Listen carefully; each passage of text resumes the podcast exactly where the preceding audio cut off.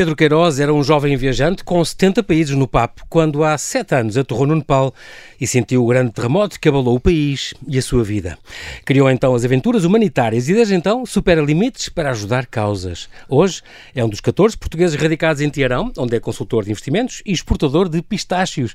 Há um mês tornou-se o sexto português a conquistar o Everest, o ponto mais alto do planeta. Na subida a um dos locais mais bonitos, trágicos e misteriosos do mundo, como lhe chamou, adormeceu em pé, caiu numa fenda de gelo, cruzou-se com mortos. Mas está feliz por ter cumprido a meta de angariar bolsa de estudo para 25 crianças nepalesas. Olá Pedro e bem-ajas por ter aceitado este meu convite. Acabadinho de aterrar em Lisboa, bem-vindo ao Observador mais uma vez. Viva João Paulo, viva Rádio Observador. Que belo currículo foi mencionado, hein? Tantos países e é tantas é aventuras. Teu. Nem eu me lembrava disso tudo. é tudo, é tudo mérito teu. Muito bem, tu então tens 40 anos, a tua família é da Beira Alta, vocês são de Almeida. Um, tu vives, vives entre Lisboa, Tiarão e Katmandu e casaste com uma iraniana, Gazal Vaziri. O pai dela é um homem de negócios, já, ela já viveu, é bastante internacional também, é como tu, já viveu em vários sítios do mundo, em Istambul, em, em Seul, em Manila. Um, a tua ideia, quando casaste com ela, era vir, se calhar, para Portugal, mas depois, com as pandemias e tudo, acabaram por, por criar raízes uh, em Teherão, onde tu vives. Quando eu e a Gazal nos conhecemos e começámos a namorar, é, e depois seguiu-se a proposta de casamento, porque eu, porque eu Uh, imediatamente apaixonei-me por ela e começámos logo a falar sobre o nosso futuro. A nossa primeira hipótese foi sempre viver em Portugal. Mas quando eu comecei a visitar o Irão e quando eu conheci Teherão, que era um país completamente desconhecido para mim, mas pelo qual eu tinha muita curiosidade, porque é um país que está nas bocas do mundo, não pelas melhores razões muitas, muitas vezes, vezes mas que é um país com uma, com uma cultura milenar, com muita tradição, muita, muita história. E quando eu comecei a visitar este país, a conhecer a família dela, a conhecer toda a infraestrutura, todas as comidas, todas as tradições e todas as condições que o país oferece. A natureza também, as praias. Espetacular, a natureza, as montanhas, a natureza. Sim, é? sim, sim. Lindíssimo. Eu por trás de minha casa tenho picos de 4 mil metros, João Paulo. É espetacular. Mesmo para a minha prática de montanhismo e escalada é fenomenal. E então, que nós, durante a nossa lua de mel, nós conhecemos em 2015, casamos em 2017 e durante a nossa lua de mel começamos a pensar então começar a nossa vida em Tiarão e com a perspectiva de talvez um dia mudar para Portugal. Mas como disseste bem, é, com a pandemia claro. e com outras coisas que se foram passando, o nascimento do nosso filhote Vicente, acabámos por criar mais raiz em Tiarão. Vivemos entre Katmandu, Lisboa e Tiarão também mas temos uma vida uh, hoje em dia em Tiarão uh, completamente enraizada, onde o Vicente vai à creche, onde eu tenho o meu trabalho, onde faço o meu desporto. Já falas um bocado de persa, farsi neste caso? Posso, posso dizer que já estou com um nível bastante aceitável de persa para muitos assuntos, para diversas temáticas, já não é só aquela conversa de Olá, como estás dia. e estás bom e os países que viajamos e o que é que comi hoje ao almoço. Uh, tive na escola dois anos, Uh, e portanto já falo um nível de persa muito aceitável, mas depois existe todo aquele calão, pois. depois existem assuntos mais complexos que eu não consigo apanhar e também consigo ler e escrever. Ah, Por boa. isso tenho é, desenvolvido é, essa faceta é de falar persa. É um, povo muito especial e muito orgulhoso do seu passado. É, orgulham-se também e estão sempre a dizer nós não somos árabes, somos uh, persas. Persas, precisamente. Somos precisamente. É uma das maiores ofensas. É como Exato, dizer é. a um português que ele é espanhol. Exato. Ah, se, nós dissemos, se nós dissemos a um persa, a um iraniano que ele é árabe, é uma grande ofensa. Exato. E, e eu senti isso na Argélia com os berberes também dizem nós não somos árabes, somos berberes. Precisamente, eu, precisamente. Okay. Pronto, isso. É, é, uma coisa engraçada, toda a gente que eu conheço que passa pela, pela Irão uh, fala, e uma vez um convidado aqui também no teu lugar uh, comoveu-se quando falou disto, na hospitalidade. É verdade. Que é uma das grandes, grandes, grandes é uh, características deste povo. E ele nunca sentiu tão bem recebido em qualquer país, nem ocidental, nem do Oriente, nem lado nenhum, como no Irão. A hospitalidade de convidá-lo para casa e de, de partilhar as coisas com eles, tudo, as famílias, as comidas, tudo. É impressionante. É uma afirmação, é uma afirmação completamente verdadeira e muita gente até poderia dizer, mas Pedro, isso acontece em todos os países, todos os países, claro que são hospitaleiros, mas uh, como disseste no início desta entrevista, eu já visitei cerca de 70 países uhum. e nunca conheci uma tamanha hospitalidade. O Irão tem um sistema de princípios e valores que eles chamam de Toruf.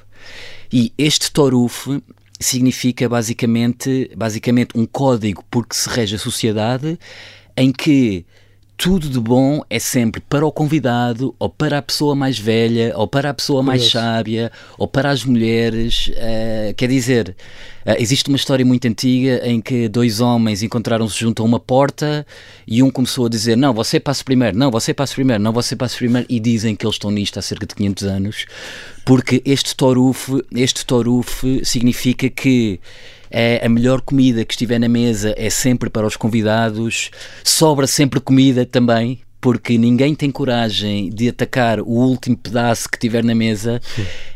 Um, se nós formos convidados para a casa de alguém, vão nos dar o quarto principal da casa para ficarmos a dormir, por exemplo a coisa extravasa mesmo, mesmo todos, todos os princípios da hospitalidade que eu já tinha conhecido.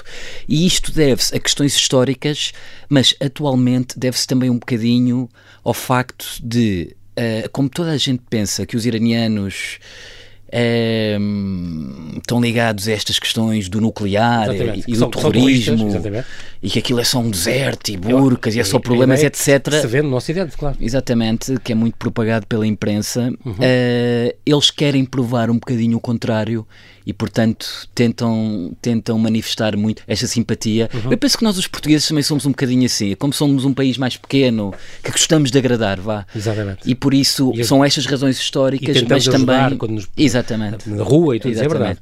é verdade. Uh, em que é que nós, no entanto, há, esta parte também da.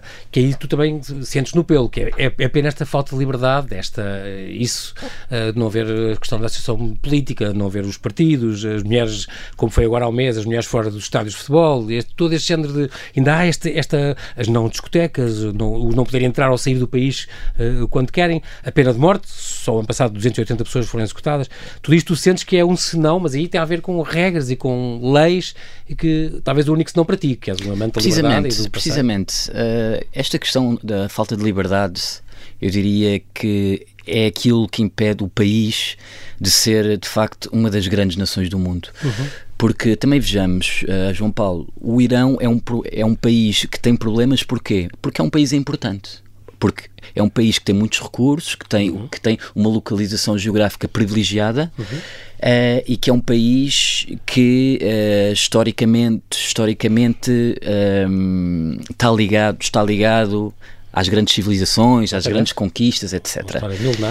E aquilo que eu quero dizer com isto é que é, é que esta falta de liberdade, na minha opinião, é claramente um flagelo, é claramente um bloqueio ao progresso do país a todos os níveis, uhum. seja um progresso social, económico, político, porque acaba por se sentir muito uh, no dia a dia e acaba por ser um grande bloqueio para a liberdade pessoal das pessoas. Eu, na minha vida pessoal, uh, tenho o meu trabalho e faço o meu desporto e tenho a minha família, uh, portanto eu sinto que tanto eu e muitas outras famílias conseguem passar ao lado de muitas destas coisas. Se calhar porque, dentro de portas porque... não, não, não vivem tanto isso. Aliás, Sim. os 80 milhões de iranianos, exatamente, exatamente, dizer metade, exatamente. e as coisas aliviaram um bocadinho também, as coisas aliviaram um bocadinho e são temáticas que são abordadas hoje em dia. Portanto, uhum. portanto eu ouvi dados mais recentes que houve uma sondagem que foi feita uhum. internamente em que 70% dos iranianos já são contra o uso do véu por parte das mulheres. Uhum. E o grande problema é que estas pessoas mais liberais, que também estão presentes no governo do Irão, uhum. o que eles têm medo é que Uh, se abrirem porta a algumas medidas mais liberais, como eu estava a dizer, que depois as pessoas queiram mais. Portanto, a, rampa, a rampa deslizante. É? Exatamente. Exatamente. E por isso. E por isso, com muita prudência, vão, vão abrindo ou não. Eh, exatamente, enquanto... exatamente. Mas de facto, de facto, o Irão, com, todo, com todos os recursos que tem, com toda a importância que tem, tem depois esse lado, esse lado mais negativo uhum. e, esse, e esse reverso da medalha que é a falta de liberdade e que acaba por ser um flagelo que depois também traz outros, eh, outros aspectos positivos. O que é que eu quero dizer com isto? Acaba por se tornar um país mais misterioso, onde as pessoas dão mais valor à liberdade. Eu também pergunto, João Paulo, uh, hoje em dia nós temos liberdade na Europa e no Ocidente, por exemplo, os Estados Unidos da América, uh, portanto, portanto os grandes países mais civilizados da parte ocidental, mas o que é que nós também estamos a fazer com a nossa liberdade, não é? Passamos muito tempo nas redes, na, nas, nas redes, redes, sociais e a queixar-nos. E o que é que nós fazemos Mas, com a nossa liberdade? Este era um assunto para ficarmos aqui horas era. a falar. E se calhar obrigou-os a ter uma arte também mais expressiva, uma arte. Exatamente, são ou mais seja, eles dão mais valor. Exatamente, exatamente. Eu vejo, eu vejo o povo e vejo a juventude uh, com uma grande força lá e com uma grande vontade de mudar as coisas e, e isso também isso também faz com que eles um, ehm, estejam mais ligados e estejam mais virados para questões mais importantes e temáticas mais importantes uhum. da família, da saúde e da vida, que deem mais valor às coisas, percebes? Exatamente.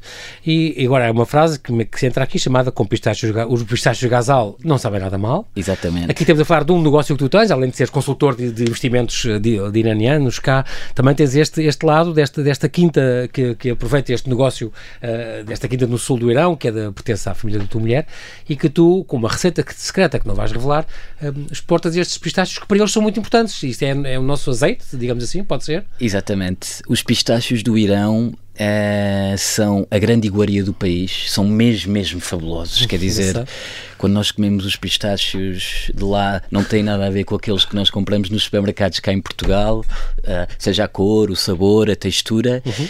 E eu, há cerca de 5 anos, comecei a ter ideias de negócios que pudessem ligar Portugal e, e o Irão. Cheguei a pensar em levar coisas de cá para o Irão, uhum. o pastel de nata, por exemplo. Uhum. Ainda tenho estas ideias, uhum. implementá-las um dia, Sim.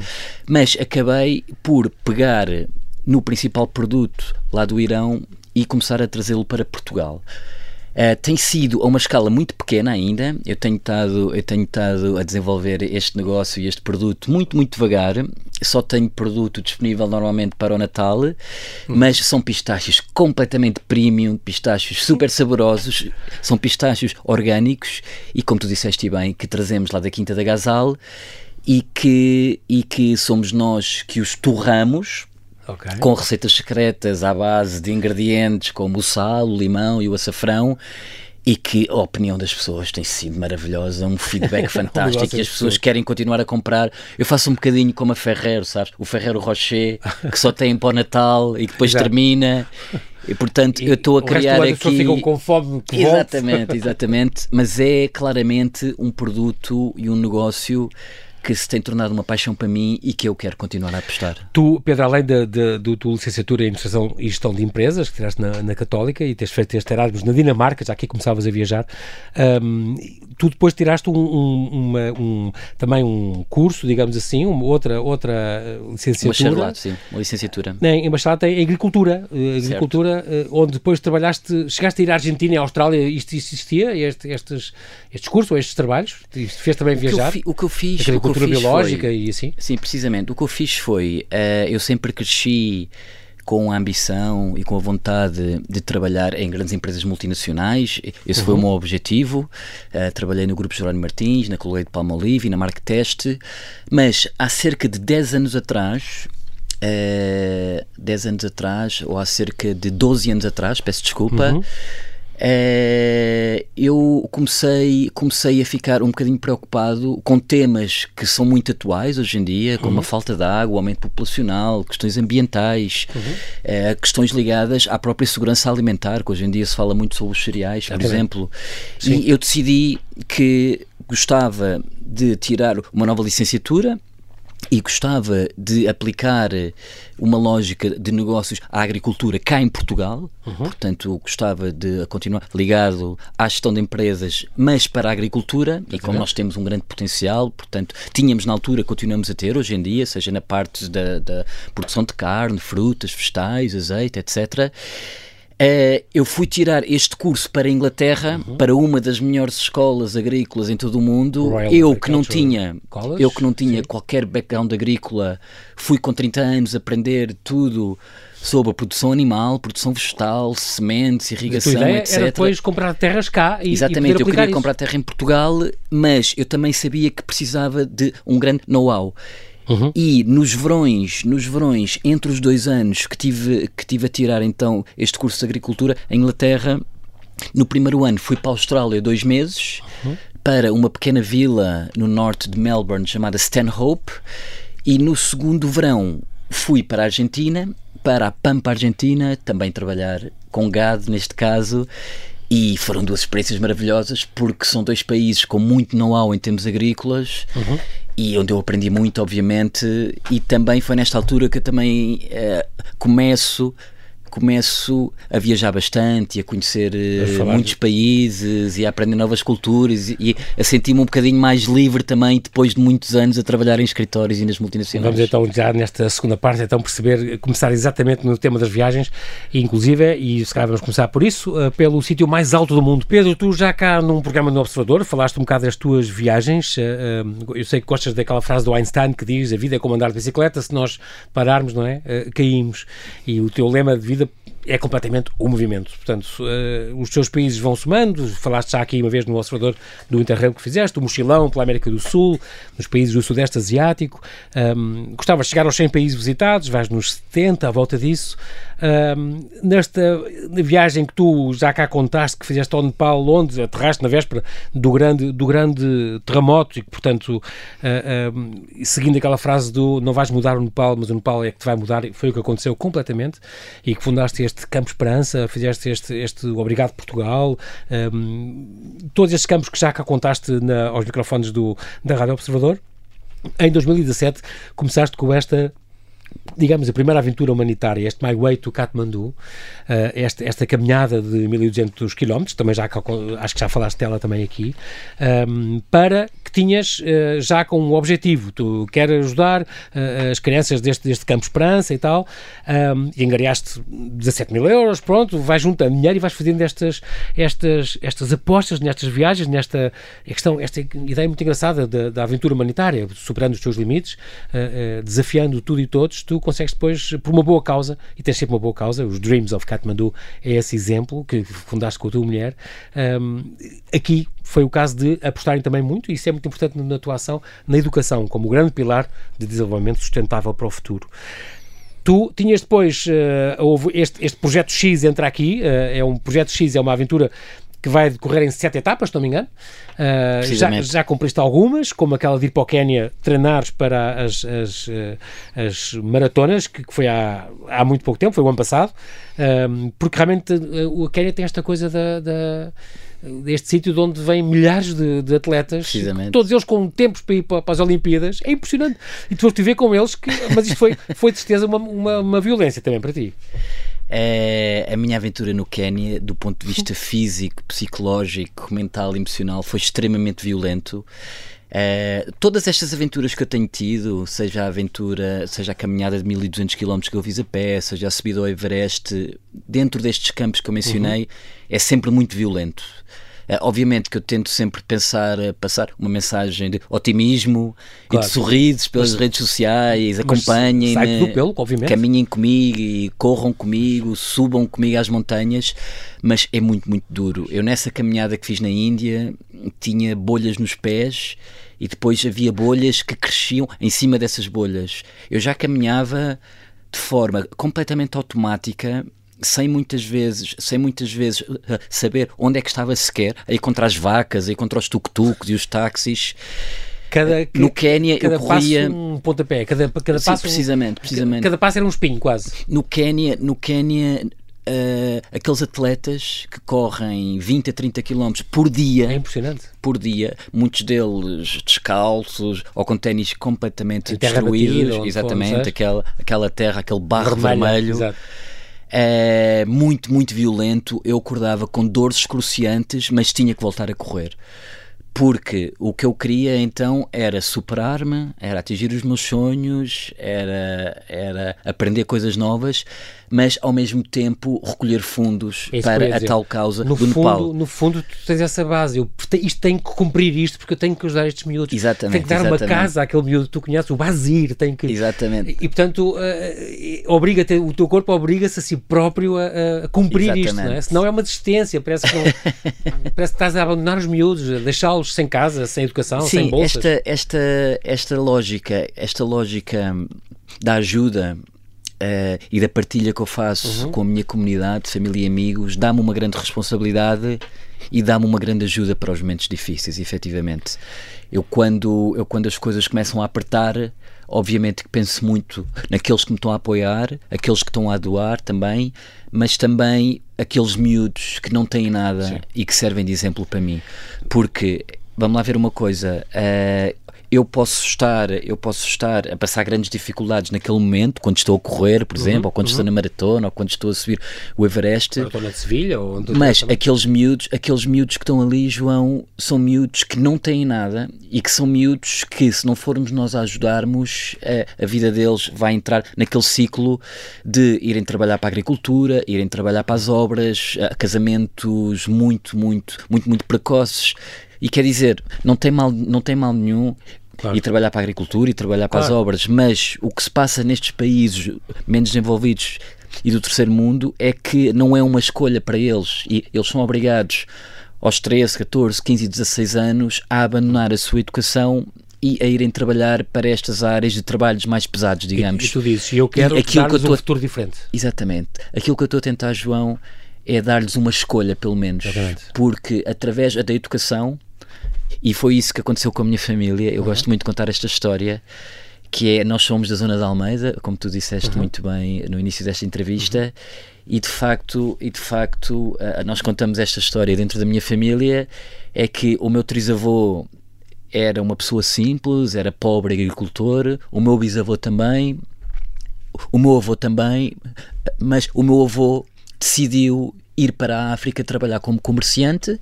Ele tinha, ele tinha quatro filhos, um dos quais era o meu pai, que era o mais novo. Ele tinha dois anos, o meu pai tinha dois anos quando o meu avô foi para a África, uhum. foi para Angola, mais concretamente.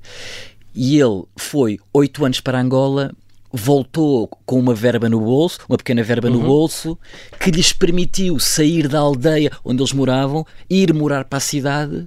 E, portanto, aquilo que aconteceu foi que os filhos dele uh, puderam estudar. Os netos dele, hoje em dia, que sou eu, por exemplo, moro em Teherão, tenho um curso universitário Tens e dois? todos.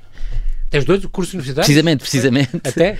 e dizer, portanto, somos uma, uh, uh, somos uma família que as gerações futuras foram influenciadas por esta decisão que o meu avô tomou. E é isto que eu estou a tentar fazer lá no Nepal é que estes miúdos, de facto, através da educação, possam ter uma, uma vida melhor, uma vida profissional, uma vida com mais, mais, mais perspectivas e que isso possa mudar também as gerações futuras. Aquela história também daquele, se não me engano, é o maior de Londres, o maior de Londres, que, que é indiano, se não me engano, o Acho pai era taxista ou paquistanês, se não me engano. Sim e que, e que ele hoje em dia quer dizer é o presidente da Câmara Municipal de Londres, mas o pai emigrou para Londres e conseguiu então Se mudar calhar, o futuro das próximas gerações. Exatamente, exatamente. E é esta visão que tu eu tenho para estes miúdos. Duas coisas muito boas que tu tens. Uma é és todo muito transparente nas contas e tu dizes sempre. Claro, uh, isso é fundamental. Concretamente, agora no, no Everest, por exemplo, eu recebi um total, um total de 100 doações. 59 antes de chegar ao cume, 41 depois. Eh, foram 3 do Irão, 2 da Alemanha, 1 da Irlanda, 94 de Portugal. Uh, mulheres, não sei quantos, de homens, não sei quantos. Uns por MBA, outros por PayPal. Essa transparência é fundamental. É impressionante isso e é muito, muito importante para as pessoas acreditarem e quererem ajudar nisso. Segunda coisa, tu dás isto a estes miúdos que, como tu dizes, eu conheço, eles têm nome, estes miúdos, eles são os Pariar, os Sherpa, os Tamang, estas famílias. É muito curioso, porque eh, são miúdos que, que, que, que muitos deles nem sequer nunca viram uma casa de banho, eh, ou não, não leram um livro, ou não, nunca pegaram num garfo e numa faca. Exatamente. E eu quero-lhes dar esta oportunidade de, de eles terem estas bolsas de estudo e conseguiste, parabéns, porque para mim é a coisa mais importante teres conseguido. Claro que és do sexto português, a chegar tal, mas o facto de teres 40 obrigado, e o que João, faltava, obrigado. tu angariaste querias angariar 8.848 euros, a altura em metros do, do Everest, conseguiste 9 mil e tal, muitíssimo bom, mais até. Mas o valor já foi revisto, entretanto, chegámos aos 10.770. Tu até tinhas posto um bocadinho do teu bolso para chegar aos 10 mil, para ser 400 para cada um dos minutos, 25 minutos. e outra coisa aqui importante, João, Muito é que 100% de todos os fundos que eu recebo são sempre para os projetos. Sim. E isto é fundamental. Eh, eu, quando estive a trabalhar na altura do terremoto há sete anos lá no Nepal, vi que as ONGs, muitos uhum. dos donativos que elas recebem, são canalizados ou para, ou para despesas de viagens, ou para despesas de comida, Sim. seja dos voluntários, seja os administradores. E, uh, Perde-se perde imenso. E, portanto, Verdade. eu não estou aqui a acusar o trabalho das ONGs, que é muito importante, Claro. seja a Cruz Vermelha, ou seja a Unicef, o Save the Children, o, portanto, Médicos Uhum. Sem Fronteiras, etc. Mas esta lógica de eu ser uma pessoa individual com um projeto chamado Dreams of Kathmandu, que no fundo são pessoas a ajudar pessoas e que com toda esta transparência, coragem, honestidade e estes este, esta questão que 100% dos fundos que eu recebo, as pessoas sabem que aquele valor que elas doam que vai diretamente para o terreno, é porque eu mostro sempre as fotografias, sim. mostro É as faturas e portanto eu vou uh, do ponto A até ao ponto B e mostro o caminho, portanto, identifico, mostro qual é que é a criança que está a receber eh, ou a bolsa de estudo, ou a ajuda a casa, alimentar, fizeste ou a casa. casa. Exatamente. Esta, exatamente. esta, este foi o terceiro dos e sete fazer as coisas acontecer, João. Isso é que é o mais Exatamente, importante, exatamente. com muita coragem. Este foi o terceiro dos sete desafios que te propuseste, então. Este é a subida ao Monte Everest. Isto foi, começou em 21 de março de 2022. Já deste ano, a duração prevista era de 30, 60 dias, era dois meses. Ahm, foste viajar, então, para esta montanha mais alta do mundo. Ah, ah, e é muito curioso, ah, desde 8 de abril de 22... Uh, 12 dias aqui, 12 dias ali, foste subindo, parecia a lua, disseste tu, 40 graus negativos, ventos de 50 a 100 km, rajadas de meter medo, uh, subiste lá ao topo, não é fácil. Como é que tu lidaste com a, com a questão do oxigênio, que é uma coisa que me preocupa imenso, com a medida que vais subindo, tu levavas a assistência, eles levavam oxigênio, os Sherpas, lá- ias com um Sherpa ou com três Sherpas? Um? Sherpa, um Sherpa, sim. Pronto. E hum, é impressionante porque isto não, não foi nada fácil. Tu, o caminho foi muito complicado. Tens sempre este apoio. Tenho que, tenho que conseguir, tenho que conseguir. Ah, os Sherpas são essenciais para ti porque transportam a comida, o oxigênio, as tendas, tudo e mais alguma coisa. Ah, mas foi uma viagem muito dura. Onde tu viste coisas que não estavas à espera e aconteceram de coisas que também não estavas à espera. O que é que te Sim, surpreendeu mais nisto? ehm, subir ao, ao, ao- Monte Everest é uma viagem é um- é muito, muito dura de todos os pontos de vista. O primeiro ponto de vista, obviamente, é o ponto de vista físico, não é? Claro. Eh, o- uma montanha de 8 mil metros, existem 14 no mundo, o Everest é a montanha mais alta do mundo com 8.848 metros. Costuma-se dizer que todas as montanhas acima dos 8 mil, et- eh, eh, 8 mil metros que estão localizadas na chamada Zona da Morte. A zona da morte é a zona em que literalmente o nosso corpo está não consegue recuperar e que está em decomposição, portanto, exatamente. digamos assim. tem Eu não sei qual é é o termo correto, exatamente. E nós temos que recorrer ao oxigênio artificial, obviamente que os alpinistas mais profissionais e mais treinados, como o João Garcia, por exemplo, Já- que subiu aos subir 14 sem, picos, pronto, ok. exatamente, sem oxigênio. Esse não é o meu campeonato, Claro. eu um dia se calhar até gostava de fazer, mas não para já. Eh, torna o nosso raciocínio, a nossa capacidade de decisão e a nossa capacidade física muito, muito limitada. Tens- O E, Garcia portanto- queixou-se disso, porque ele fez as neiras por causa disso. Ele disse foi por Sim. causa do oxigênio. Tomei decisões que não devia ter tomado. Claro, e, por isso porque nós, pagou-a, anda- não é? nós andamos muito, muito devagar e se houverem e se houverem condições que se tornarem muito agressivas, como o clima, por exemplo, Uhum. as rajadas de vento, o frio, em que nós deixamos de sentir as extremidades, nomeadamente as mãos e os pés. Eh, se nós não tivermos bem aclimatizados, Tens de tomar a decisão portanto, portanto ehm, pode ocorrer a doença de altitude e o edema cerebral e o edema pulmonar, que basicamente são, são hemorragias na zona do cérebro e nos pulmões que podem causar a morte muito, muito imediata. E, portanto, do ponto de vista físico, existem todo um conjunto de desafios que nos obrigam a ter uma excelente preparação física e bom equipamento e, e- e estarmos, e estarmos ah, bem preparados para os diversos problemas que possam acontecer. Mas um dos grandes desafios também é claramente o desafio que eu posso classificá-lo em três palavras, que é o desafio mental, psicológico e emocional. Porque nós pensarmos que estamos a subir uma montanha que pode ser uma caminhada para a morte não é, não é algo fácil. Porque assim, eu quando corro uma maratona, por exemplo, eu sei que posso parar. Eu posso estar ali a sofrer, sempre que nós chegamos Sim, ao claro. quilómetro, uma maratona tem 42 quilómetros, Exatamente, sempre que nós passamos do quilómetro 30 e isso a coisa se torna complicada. Se tivermos dor de burro, se tivermos dificuldades de respirar, se tivermos a, ca... Paciência, portanto, ninguém a cair morre para o lado, pronto, Nada. encostamos ali ao lado e, e- e passa.